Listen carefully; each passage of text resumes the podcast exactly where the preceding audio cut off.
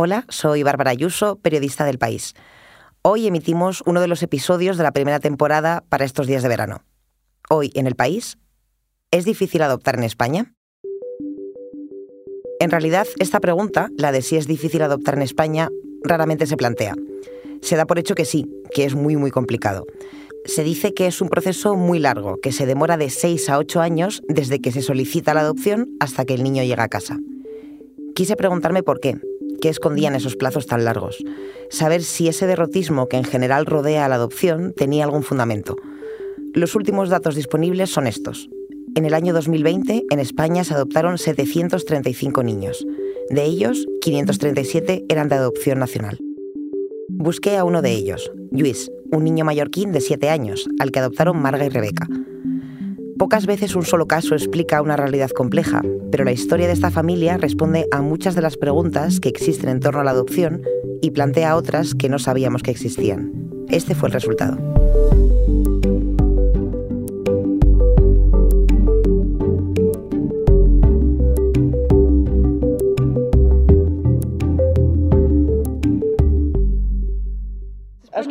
Hola, ¿cómo estás?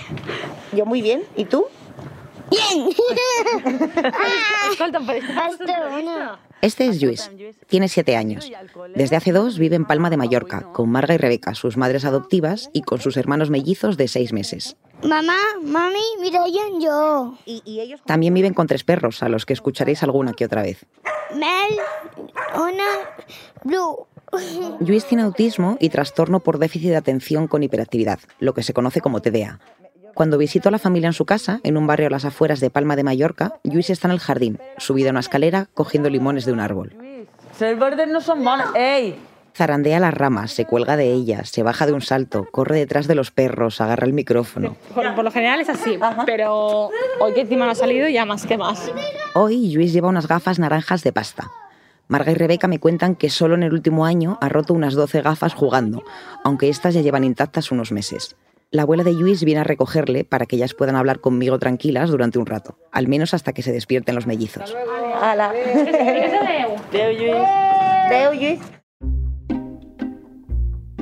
Luis fue adoptada en 2020 y fue un proceso rápido. Incluso podría decirse que muy rápido. Nada que ver con esos seis u ocho años que dicen las estadísticas. Marga y Rebeca tomaron la decisión de adoptarlo y siete meses después, tras los trámites, la burocracia y el periodo de adaptación, Luis se mudó a vivir con ellas. Era familiar, porque a veces pues... Esta es Marga, es profesora de educación infantil y tiene 29 años. Para Luis es mami. Siempre, muchas veces nos, nos han dicho, ¿qué pasa? ¿Que tenéis enchufe? Y, y yo una frase que, que dije una vez que, que suena fatal y, y bueno, pero, pero en la realidad dije, no, lo que pasa es que nos quedamos aquel niño o niña, bueno, en nuestro caso el niño, que nadie quería. Entonces, aquel niño que lleva 17 meses esperando una familia. Por eso ha sido tan urgente, porque hay un equipo detrás que se mueve, que pierde todo para poder dar una familia a estos niños y niñas. Entonces, pues, pues no, no hay enchufe. No solo no tenían enchufe, sino que además Marga y Rebeca hicieron el proceso empezando por el final. Primero conocieron a Luis y después iniciaron la adopción. Pero el proceso habitual es justo al revés. Los padres solicitan la adopción y si los servicios sociales lo aprueban, conocen al niño que se les ha asignado. Primero conocimos a Lluís y después empezamos a, a... Rebeca tiene 29 años. Para Luis es mami. O sea, como que nos vino todo al revés, ¿no? Y ese llanto que se oye es el de Mirella, su hermana pequeña que ya se ha despertado.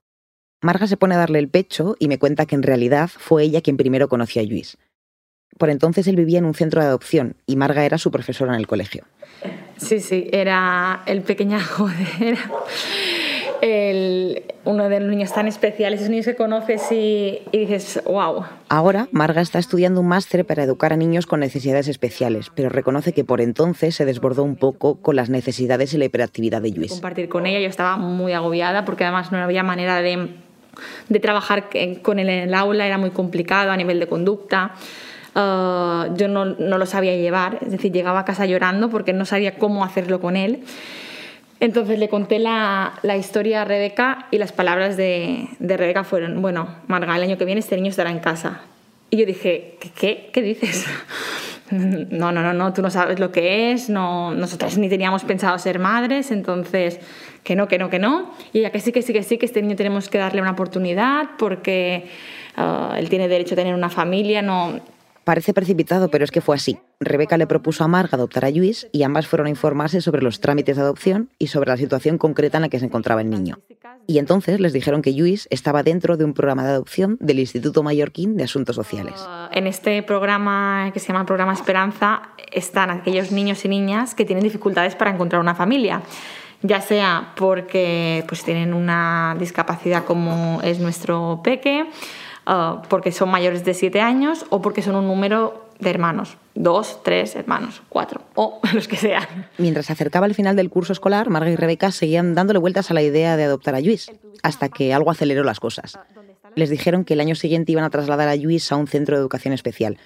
Eso quería decir que Marga dejaría de ser su profesora. Aquello terminó de decidirlas. No querían perder la relación que habían empezado a crear con él. ¿Qué te pasa? Ahora esta casa está plagada de ruidos de niños, de juguetes, de biberones y demás cacharrería infantil. Pero cuando Marga y Rebeca se sentaron delante de los primeros papeles para iniciar la adopción de Luis en junio de 2019, estaban solo ellas dos y un montón de miedos. Pensaban que quizá no serían consideradas aptas para adoptar. Es decir, yo creo que todo este miedo que, que tiene todo el mundo de, de si no estoy casado, casada, si, y si no tengo casa propia, bueno, nosotros no teníamos ni habitación para Luis, o sea que... El temor a que los servicios sociales te consideren no apto para adoptar un niño es muy, muy común. Todas las familias con las que hablé para este reportaje me contaron experiencias parecidas. Tenían muchísimo miedo a no conseguir el certificado de idoneidad. La idoneidad es el proceso en el que se analiza a quienes han solicitado adoptar. Una de esas familias me confesó que estaban convencidos de que los servicios sociales podían presentarse en tu casa sin avisar y revolver todos tus cajones o investigar los cargos de tu tarjeta de crédito no es así, pero Marga y Rebeca también pasaron por esa fase de pánico. Sobre todo, pues eh, en nuestro caso, mm, una de las cosas que nos preocupaba mucho era eh, la economía familiar, porque al final nosotras, pues, bueno, mm, éramos muy jóvenes y, no tenemos ahorros, o no teníamos para que entonces ahorros. Eh, entonces nos preocupaba no poderle darle a Luis eh, lo que él necesitaba. Ni registros de madrugada en tu casa ni exámenes sorpresa. El proceso de idoneidad consiste en un estudio de la economía familiar y del entorno afectivo a través de entrevistas y de cursos. Al final, el miedo a no conseguir el certificado se queda en eso, en un miedo. El 94% de las personas que lo solicitan pasan el proceso sin problemas. Para Rebeca, incluso sin demasiados problemas. Bueno, para mí la idoneidad te la dan muy rápido. O sea, creo que es verdad que hicimos un curso, si no voy mal, fueron un mes yendo una o dos veces por semana y luego tuvimos solo cuatro entrevistas para que nos conocieran bien. Que son entrevistas súper duras y profundas porque cuando entrábamos, entrábamos súper bien y salíamos muchas veces súper tocadas porque eh, las conversaciones pasaban desde qué momento ha sido el más feliz de tu vida a hablarte de la muerte de un familiar cercano. Es decir, necesitaban conocerte eh, en todas tus facetas eh, posibles, pero sí que pienso que, que se debería profundizar un poquito más. Viéndolas ahora recordar los pasos que fueron dando para traer a Luis a casa, salta a la vista qué momento fue el más duro emocionalmente para ellas. Es un trámite que podría pasarse por alto, que no es, digamos, una de las grandes etapas en el proceso de adopción. Después de ser consideradas aptas, tuvieron que rellenar un documento en el que detallaban qué características podían asumir del niño que adoptaran una especie de declaración de máximos. estos ítems los puedes seleccionar. No puedes elegir niño o niña, eh, pero sí que puedes elegir pues, rango de edad, etnia, si no voy mal, eh, si estás dispuesto a, o si tienes la capacidad de tener un, o que entre en casa un niño o una niña con discapacidad física o discapacidad sensorial, dentro de las sensoriales cuál de ellas sí y cuáles no. Es decir, es un abanico súper amplio de lo que tú estás dispuesto o tienes herramientas para hacer la vida más fácil a ese niño o a esa niña al entrar en casa. Pensando en Luis, Marga y Rebeca seleccionaron todas las casillas. Así comunicaban al programa que estaban dispuestas a adoptar a un niño que tuviera desde sordera a una discapacidad intelectual. Al rellenar ese formulario les dieron acceso a una web en la que estaban todos los niños que buscaban familia y cumplían con esas características. El que hubiese una página uh, donde están las descripciones de los niños y niñas, yo creo que eso nos, nos, no sé, nos, vino, nos vino muy grande. Porque... Esa web le removió algo por dentro. No entendían por qué tenía que existir una web así y se lo preguntaron a servicios sociales. Es decir, que, que lo hacían porque no quedaba más remedio. Porque al final eh, llegas a un punto que, que, cuando unas familias eh, van a adoptar a, a, aquellos niños y niñas ya tienen que saber a lo que van. Es decir, tiene que haber, tienen que haber aquellas familias que escojan estos niños y niñas. Entonces nos, nos parece que es duro, pero a la vez, pues mira, es necesario. Sin pretenderlo, Marga y Rebeca entendieron no solo porque Luis llevaba 17 meses sin encontrar familia o porque les generaba tanta incomodidad esa web, sino algo que va más allá. Comenzaron a entender qué hay detrás de las cifras de adopción en España, o más bien, qué motiva el desequilibrio que existe actualmente. Hay muchas más solicitudes de personas que quieren adoptar que niños demandando adopción. Ese desequilibrio ha llegado hasta tal punto que algunas comunidades autónomas como Andalucía han tenido cerrado durante muchos años el proceso de solicitud de adopciones. Mientras tanto, los niños como Luis esperan durante meses y meses que alguien les adopte. No se trata de un tapón administrativo o de un colapso. Todo depende de ese formulario en el que Marga y Rebeca seleccionaron todas las casillas. Si yo hubiera deseado el bebé perfecto, pues ahí viene los siete años que, o diez que puedes llegar a esperar. Por eso ninguna de las dos quiere ni oír hablar del tiempo de espera o de los largos plazos para adoptar. Al final, pues como que nos intentamos disculparnos, ¿no? plan, hay mucho tiempo. Bueno, no, no hay tiempo. El tiempo lo marcas tú. Si quieres el hijo perfecto, ay no, yo es que, claro, es muy bonito lo que habéis hecho, pero estoy preparada para hacerlo. Muy bien, pero no me digas que hay tiempo de espera. O sea, porque hay niños que están esperando a que tú vayas a adoptarlo. Entonces no me digas que hay tiempo de espera. Porque si el día de mañana yo a mi hijo escucha de ti que no adoptas porque hay mucho tiempo de espera, eh, una de dos, o te contesta que él estuvo mucho tiempo esperándote, o se siente mal porque nadie le quería. La adopción de Luis fue rápida, pero eso no quiere decir que fuera fácil. Ahora se ríen al recordarlo, pero hubo un momento en el que Marga y Rebeca pensaron que como habían hecho las cosas al revés, primero habían conocido a Luis y después habían solicitado la adopción, los servicios sociales podían asignarles otro niño que reuniera las características que habían marcado o que llevara más tiempo esperando que Luis. Evidentemente no fue así. Después del verano les comunicaron que aceptaban la adopción y pudieron reencontrarse con Luis. Que al final, pues cuando lo vimos otra vez, le habían cortado el pelito porque era verano, estaba muy delgado, había hecho un estirón. Claro, era como que "Eh, este es, este es Luis, ¿qué le ha pasado? ¿Qué cambio has hecho? Entonces uh, fue bastante shock de, wow, y ahora ya estamos aquí como, como tus futuras mamás y no como tu maestra. Y, y, bueno, y poco a poco hicimos el, el periodo de adaptación. Luis respondió muy bien al periodo de adaptación, esa etapa en la que el niño todavía no vive en su nueva casa, pero pasa días sueltos con la familia. Cuando se mudó definitivamente con Marga y Rebeca, dejó de llamarlas Bebeca y Maga, y pasaron a ser mami y mamá. Pero a pesar de que Luis se adaptó bien, su autismo fue un gran reto para ellas. Cuando entró a casa, por un Danone, se cargó la tele y el ordenador de mesa. Por un Danone, o sea, fue muy complicado. Yo recuerdo días de, de, de enfado chuyos que duraban hora y media. Que nos turnábamos las dos porque no podíamos, o sea, mentalmente te destrozaba estar una hora y media con él, además que se autolesionaba y, y páralo, y te llevabas un cabezazo y labio partido. Y recuerdo días de meterme debajo de la ducha a pedirle perdón a Marga, porque me sentía responsable de que Luis estuviera en casa y que, y que estuviéramos pasando por lo que estábamos pasando en aquel momento, ¿no? Por el autismo y el TDA, Luis necesita una serie de terapias bastante costosas, y eso precisamente fue lo que acabó provocando un cambio en su estatus legal la idea era acabar en una adopción, o sea, un proceso preadoptivo para, con, finalidad adoptiva.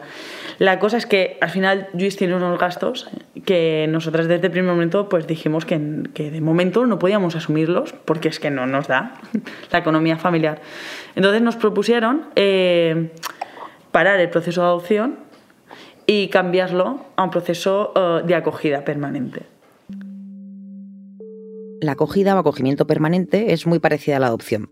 En la práctica, lo único que las diferencia es que en el acogimiento la tutela la tiene el Estado. Eso quiere decir que, por ejemplo, cuando cogen un avión, Marga y Rebeca tienen que notificarlo. Ese cambio, pasar de la adopción a la acogida permanente, permitía que Marga y Rebeca accedieran a una compensación económica y que Luis pudiera tener terapias psicosociales dentro del sistema público. Ellas hicieron el cambio de adopción a acogida con esa finalidad, pero en realidad es un proceso muy común. Muchos padres, una vez iniciado el proceso de adopción, lo cambian porque así consiguen acelerar la llegada del niño a casa. Ahora mismo, en este momento, uh, vamos a dejarlo así, tendrá un acogimiento permanente, que significa, bueno, de hecho es lo primero que preguntamos de nunca nos lo van a poder quitar, ¿verdad? No, Luis se va a quedar con nosotras ya para siempre. Mucho más difícil que ese cambio fue gestionar la llegada de los mellizos a casa.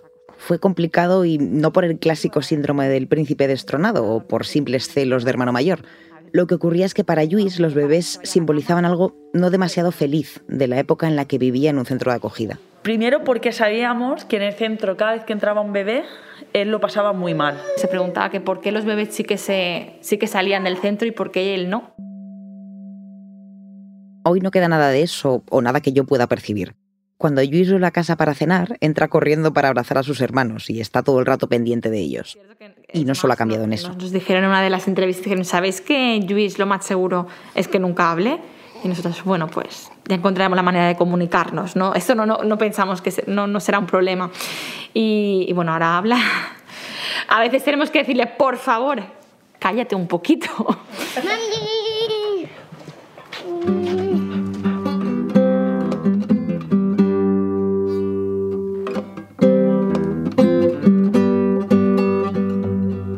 falta una cuerda de la guitarra y se me ha roto. Cuando ella saca la guitarra, él es el primero que ya viene y ya sea la bamba, por ejemplo, la bamba le, le flipa con, con, ella. Desde que llegó a casa, la música ha sido muy importante en la evolución de Luis. Marga y Rebeca me cuentan que al principio solo conseguían que se calmara o con absoluto silencio o con ópera.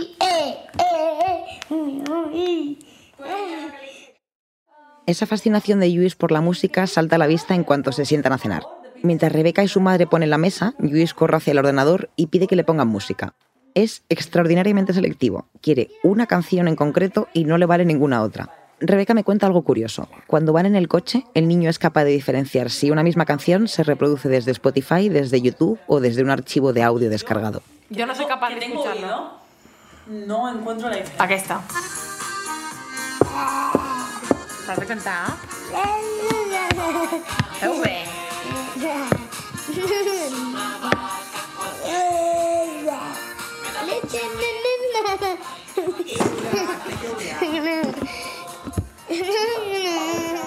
Esto parece una anécdota, pero no lo es.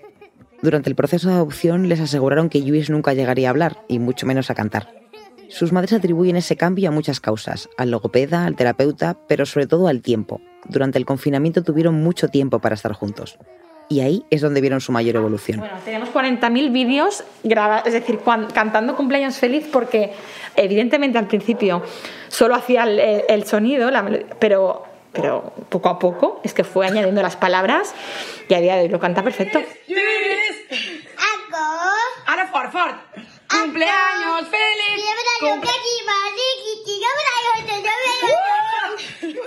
Este es uno de esos vídeos, el de su primer cumpleaños en casa. En él se ve a Luis con el pelo más corto y unas gafas de un color distinto a las que lleva ahora.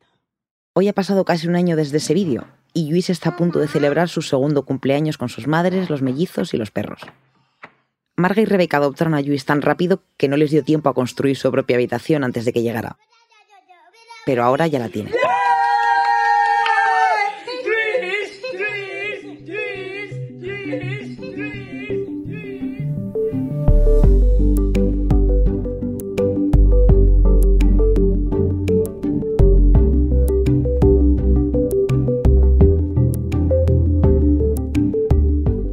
Episodio lo he realizado con la dirección de Isabel Cadenas, la edición de Ana Rivera, el diseño de sonido de Nicolás Chavertidis y la sintonía de Jorge Magaz.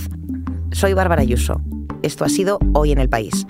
De lunes a viernes volvemos con más historias. Gracias por escuchar.